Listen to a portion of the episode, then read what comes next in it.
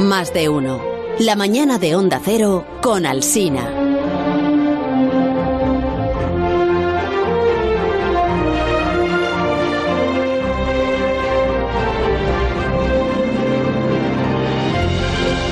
¿Quieres hablar esta mañana de Asterix y Obelix a petición de tus sobrinos eh, Darío y Santi? ¿Este es, la, Eh, ¿este es el planteamiento de la sección? No, no, en realidad no. O sea, en realidad le quería decir a Guillermo, lo que pasa es que se me ha ido que iba a hablar de una cosa que le iba a gustar mucho a él. El holocausto, seguro. No, no es el holocausto. Viajes en no. el tiempo. Pues es no, lo que le gusta. Tampoco es viajes en el... Bueno, se parece un poco a viajes en el tiempo. Mira, lo, lo que queremos hablar es de bisutería.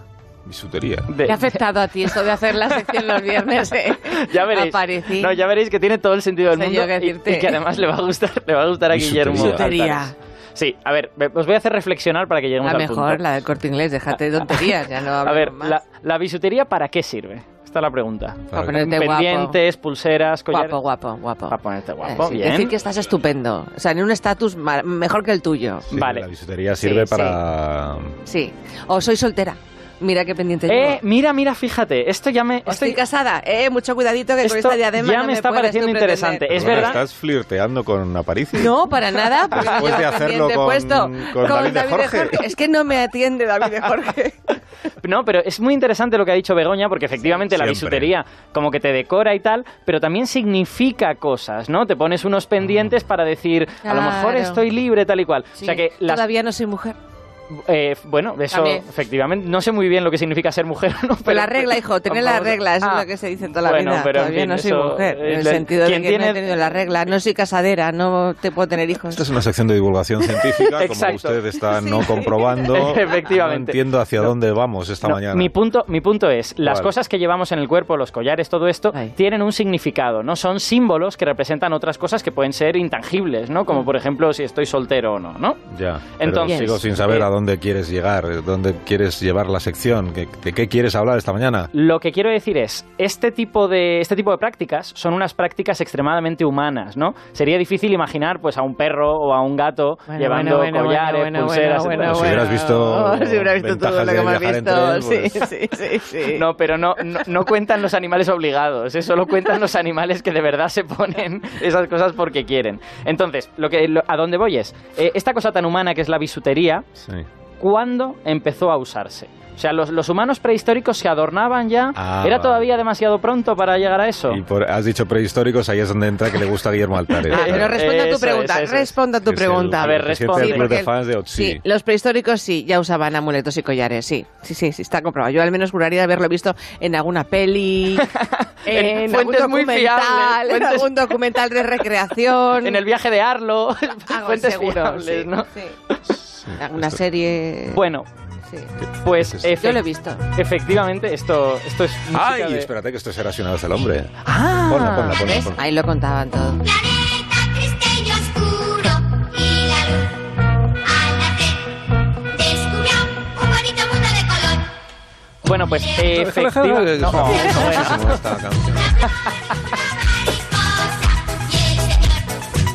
¿Tenemos el capítulo entero? No, no, no, Esta que estabas diciendo, perdóname. que- Sí, estaba, estaba diciendo que Begoña tiene toda la razón por, por segunda vez Gracias, en de el nada. programa de hoy. Sí, eh, que siempre. efectivamente nuestros antepasados más cercanos, los, los Homo sapiens, sabemos que ya llevaban este tipo de cosas, ¿no? Y sabemos que pintaban las cuevas, que esos, esas pinturas podían tener significados simbólicos. Claro. Entonces, la siguiente pregunta es, vale, nuestros antepasados bien, pero ¿y los neandertales qué? Porque los neandertales no son antepasados nuestros, son más bien como una especie de primos extremadamente lejanos. Entonces, tenían esta capacidad abstracta de tomar una idea, yo qué sé, pues el amor o estoy so- soltero o algo así, y atribuírsela a un objeto y decir, este objeto significa esto. Ajá. O eran en ese sentido más primitivos, eh, más, más tontos que nosotros. Ya, pero ¿no? aunque no fueran antepasados nuestros, un poquito de ADN de ellos sí que tenemos, ¿no? Eh, pues sí, Poquito. efect- muy bien, te veo muy bien puesto, efectivamente. Hombre, es que a mí Arzuaga me ha dado unas lecciones sobre este asunto. que no Efectivamente hubo, hubo unos pocos neandertales, no sabemos cuántos, pero seguramente no muchos, que se cruzaron con nuestros antepasados durante el poquito tiempo que convivieron las dos especies, ¿no? Pero durante la mayor parte del tiempo, los neandertales y nosotros hemos vivido separados. El, el dato es, ellos evolucionaron en Europa, en Eurasia, en realidad, entre Europa y la actual Rusia, hace unos 400.000 años y nosotros en África después de eso, hace unos 300.000. O sea que fijaos que ya estábamos separados. Claro, y la comunicación entre África y, y Europa. Europa, no había ferry aún, era Eh, más eso es, digamos que ahora. la única manera era salir por, por, eh, por Suez y dar la vuelta a todo el Mediterráneo. y todo mucho esto. lío, mucho gasto. Entonces, eh, en la práctica, los neandertales y nosotros hicimos vidas prácticamente separadas en continentes separados. Y solo nos encontramos cuando nuestros antepasados salieron de África, por ahí por, por la zona este de África, y llegaron a Eurasia, que es donde los neandertales llevaban ya miles de años haciendo cosas. Por eso es tan interesante saber si los neandertales llevaban bisutería, porque si la tenían, no la copiaron de nosotros. O bien la inventaron ellos por Ajá. separado, o bien es que es algo tan antiguo, tan antiguo, que ya lo tenía el antepasado común del, del neandertal y el Homo sapiens, que es hace 600.000 años o algo por el estilo. Qué cosas. Más bonitas. Bueno, ¿esto qué es? Esto es. Esto es. Es un bicho. es precisamente que viene a buscarnos el último descubrimiento sobre pensamiento simbólico en neandertales. Porque se ha encontrado en Tarragona un dedo de águila, como esta águila que, que acabamos de oír. Ahí, fijaos qué bonita, ¿eh? Mola. Sí. Se ha encontrado en, Muy bonita, pero a mí me da un poquito de miedito. la- Es que yo creo que no está muy feliz. Esta es un águila que no te está diciendo hola. no estoy seguro. En- pues, bueno, pues se ha encontrado en Cova Foradada, que es, una, que es una- un yacimiento que está cerca de Calafell, en, en Tarragona, eh, un dedo de águila lleno de cortes claramente hechos por algún humano primitivo. Y la noticia es que por la edad del estrato en que se ha encontrado dentro de esta cueva, ese dedo tiene que ser anterior a la llegada del Homo sapiens a la península ibérica, que llegó hace unos 40.000 años o algo así. Ah. Por lo tanto, solo puede ser obra de... De los neandertales. De los neandertales. Exacto, exacto. Entonces, lo crucial es por qué le hicieron esas incisiones, ¿no? Es, a lo mejor es que se estaban comiendo el águila y esto era una manera como de quitarle la carne para poder comérsela bien. ¿O acaso fue para convertir este hueso en alguna especie de objeto decorativo, ¿no? Porque en ese caso, este hueso sería bisutería, pero bisutería neandertal. Y el dedo este del águila, eh, has dicho que se ha encontrado aquí en Tarragona, en Sí, España. señor. entonces. Se ha encontrado en nuestro país, Bien. que es un país muy rico en yacimientos neandertales y además ha sido un grupo de investigadores españoles, porque también tenemos una comunidad de antropología y paleoantropología muy, muy, muy grande. Entonces, este es un descubrimiento súper importante porque son poquitos los utensilios neandertales que podamos decir, esto no era meramente práctico, esto, esto a lo mejor podía servir para algo más. Y este es uno de los pocos que nos abre esta ventana al posible mundo simbólico de estos primos lejanos, ¿no? Entonces, para hablar de esto, eh, os he traído A al un, estudio... a un neandertal. No, no, ya me gustaría. Sería, Dice sería, casi, estupendo. casi, dice casi, casi por señas. O sea, que fíjate tú. Sería estupendo. Es el, es el autor principal de este estudio en el que se ha encontrado este hueso de águila. Es Antonio Rodríguez Hidalgo, que trabaja en el Instituto de Evolución en África, en Madrid. Ah, qué chulada. Hola Antonio, buenos días. Hola, buenos días. Igual te habría gustado ser neandertal. Mm, Pues no lo tengo muy claro, pero, Pero casi. sí que me gustaría que tuviésemos una máquina del tiempo para ver exactamente qué hacían los neandertales, porque tenemos muchas incógnitas Ujú. alrededor de qué es exactamente lo que hacían. Oye, explícanos primero cómo llegáis hasta el hueso este del, del dedo del águila, o sea, cómo lo descubrís de, de entre todos los restos que hubiera allí, ¿por qué os llama o os interesa este en concreto? Bueno, pues esto en realidad es un poco por casualidad. Realmente el proyecto de investigación en esta cova foradada arranca en el año 97 desde la Universidad de Barcelona y continúa a día de hoy. Y aproximadamente hace cinco años llegamos a unos niveles, a unos, a unos estratos arqueológicos que por las herramientas que estábamos encontrando, las herramientas de piedra, cuchillos de sílex, eh, podíamos asociar a la última cultura que desarrollaron los neandertales antes de extinguirse. Una cultura que se denomina Chatelperroniense y que es típica de Francia, la cornisa cantábrica y el sur de los Pirineos, tanto orientales como, como occidentales. Esas herramientas nos estaban diciendo que eh, e- ese estrato estaba asociado a esa cultura neandertal y además hicimos una serie de dataciones por carbono 14 y vimos que estábamos en torno a los 39.000 años, que es el momento en el que los neandertales empiezan a desaparecer de Europa. Después, por casualidad, eh, excavando encontramos eh, más de 2.000 eh, huesos en ese estrato de un montón de animales diferentes y curiosamente eh, en campo no, no nos dimos cuenta. Ese resto lo encontramos y un estudiante, eh, Oscar Pérez, eh, lavando los materiales, sabes Sí. que los huesos salen llenos de Sí. tierra, Sí. lavando los materiales, eh, se dio cuenta de esa serie de marcas que tenía la superficie del hueso, marcas de corte, y me envió una foto por teléfono y me dijo, oye Antonio, una falange de lince, porque es el animal más abundante dentro de la cavidad, una falange de lince, un hueso de, de la mano de un lince lleno de marcas de corte. Y a mí me llamó mucho la atención porque al ver la foto me di cuenta enseguida, soy especialista en, en huesos de, de animales, que no era un no lince, era el lince. sino que era un águila. Claro, simplemente tirando de ese hilo eh, un hueso de águila con marcas de corte en un estrato que se corresponde a una cultura neandertal, ya sabíamos que teníamos un, un, un sitio por el que empezar a tirarle el hilo muy, muy, muy Qué importante. observador, Oscar. Oye, hay que hacerle Sí, sí. Hay que darle las gracias. Por cierto, si nuestros, si nuestros oyentes quieren ver la falange, Ah, sí, la he sí. puesto antes en Twitter y la volveré a poner ahora después del programa para que la gente vea Ah, los qué bien. cortecitos y todo esto. Pero antes decía Alberto Aparici, claro, ¿cómo sabemos que los cortes en cuestión no se los han hecho? Pues al intentar quitar la carne, por ejemplo, del dedo del águila. Bueno, pues esto es difícil de demostrar y, y en realidad lo que tenemos es una serie de familias de evidencias acumulativas. Por un lado, hay eh, eh, una serie de compañeros que han realizado experimentos eh, para ver si las trazas, las marcas que quedan en la superficie de los huesos al cortar con esos cuchillos de siles, eh, tienen diferentes morfologías, diferentes profundidades, dependiendo del tipo de elementos en los que se presentan.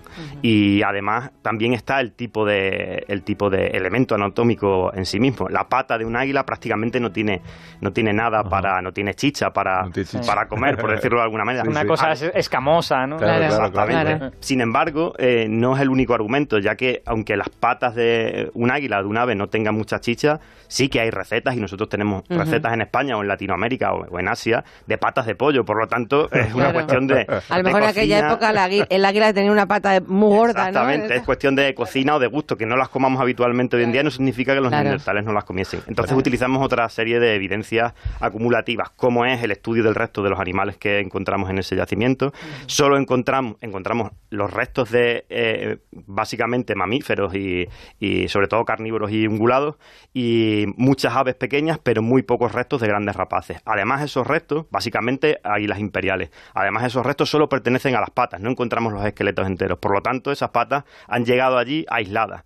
Y además encontramos la parte anterior de las patas con esas marcas que nos permiten inferir que se trataba de un procesamiento para obtener la última falange, la garra, esta garra afilada de las águilas. Además, por comparación con lo que encontramos en yacimientos del Paleolítico Superior, asociados a nuestra cultura, a nuestra especie humana Homo sapiens, y lo que el tipo de collares o de adornos que encontramos en sociedades tradicionales actuales, como los indios americanos, toda esa serie de evidencias metidas en, en una batidora y con años de estudio, terminan por darnos como resultado eh, esta hipótesis. Esto es muy de ciencia, ¿eh? que, que las cosas se hacen por acumulación y no tanto Claro. por enormes descubrimientos que son muy claros de buenas a primeras. Porque un niño aburrido en el rincón de pensar que la han dejado ahí y está dale que te pego con un... Eso no puede ser, porque podría ser, ¿no? No sabemos quién lo hizo, Claro. claro. No sabemos eh, si había una persona dentro del grupo, de este grupo de neandertales, dedicado a realizar esa joyería, una especie de. Bueno, es fácil pensar en un chamán que es el que hace este tipo de joyas, porque son muy importantes, y entonces hay una persona especializada en esto, o simplemente es una cosa que hacían todos, que hacían todos los individuos, o que podían llegar a hacer incluso incluso niños pequeños. Hay gente que estudia estas cosas del simbolismo, estas, estas figuritas, por ejemplo, que aparecen en el Paleolítico Superior, hechas con marfil de, de mamut, y tenemos una compañera que es especialista en esto en Australia, que trabaja con la arqueología prehistórica de los niños y habla sobre todo de que muchos de estos elementos pudieran llegar a ser juguetes y no deidades, sino- Ostras. sino, juguetes. Muy, muy, muy interesante su Qué guay. Dejo flipado. Yo tengo, yo solo quiero hacerte una, una pregunta final. Eh, esta imagen que yo creo que ha sido tradicional de nosotros éramos los listos y los neandertales eran grandes, así eh, torpes y tal y un poco tontos. Esta imagen eh, te- tenemos que empezar a quitárnosla de encima ya a la vista de no solo esta evidencia sino también otras. Eh, todavía no sabemos suficiente. ¿Cuál es vuestra opinión eh, en la comunidad sobre esto? Ahora mismo es uno de los debates principales en paleantropología, es la última frontera. Lo que sabemos por la acumulación de evidencias durante los últimos 30 años es que los neandertales, desde el punto de vista tecnológico o desde el punto de vista subsistencial o desde el punto de qué comían y cómo lo comían y desde el punto de vista anatómico, eh, son tan modernos o tan arcaicos como nosotros. Pero la última frontera es la cognitiva, la- el, el simbolismo. Eh, si estos neandertales pensaban en en el más allá o no pensaban en el más allá, si se relacionaban con su entorno a través del arte y a través de conceptos completamente abstractos que están muy relacionados con el, el, lenguaje de tipo moderno, el lenguaje como el que estamos utilizando nosotros. Claro. Para mí eh, las evidencias, se- como decíamos antes, se van acumulando. Hace 30 años se pensaba que era una cosa completamente exclusiva de los humanos modernos, de nuestra especie, y a día de hoy es innegable que las evidencias eh, que podemos poner encima de la mesa son mucho más abundantes y nos están eh, hablando o están describiendo un- una nueva pintura sobre estos neandertales como una especie mucho más cercana a nosotros de lo que pensábamos. Antonio, muchas gracias por la visita vosotros. y por la clase magistral. Yo déjame que le, que le recomiende a Antonio una cosa por si no la ha leído. Hay un relato de Isaac Asimov que a mí me gusta mucho, me parece súper emocionante. Se llama El niño feo, ¿vale? Y va sobre precisamente... Hombre, pero que- no le digas eso, Antonio. No, no, no, no, no, es súper es súper bonito porque va sobre que el- se horrible. construye una máquina del tiempo, se construye una máquina del tiempo que consigue devolver al pasado una habitación y la devuelven a la época en que había neandertales y raptan a un niño neandertal Jesús. y es el niño feo. Y tiene, hay una mujer que le cuida y suceden una serie de cosas. El relato es maravilloso. El niño feo. Un abrazo, Antonio. Eh, Otro para ti, Alberto. Hasta la semana que viene. Muy bien. Adiós. De momento las noticias de las 12. Luego viene Guillermo César. Más de uno en Onda Cero.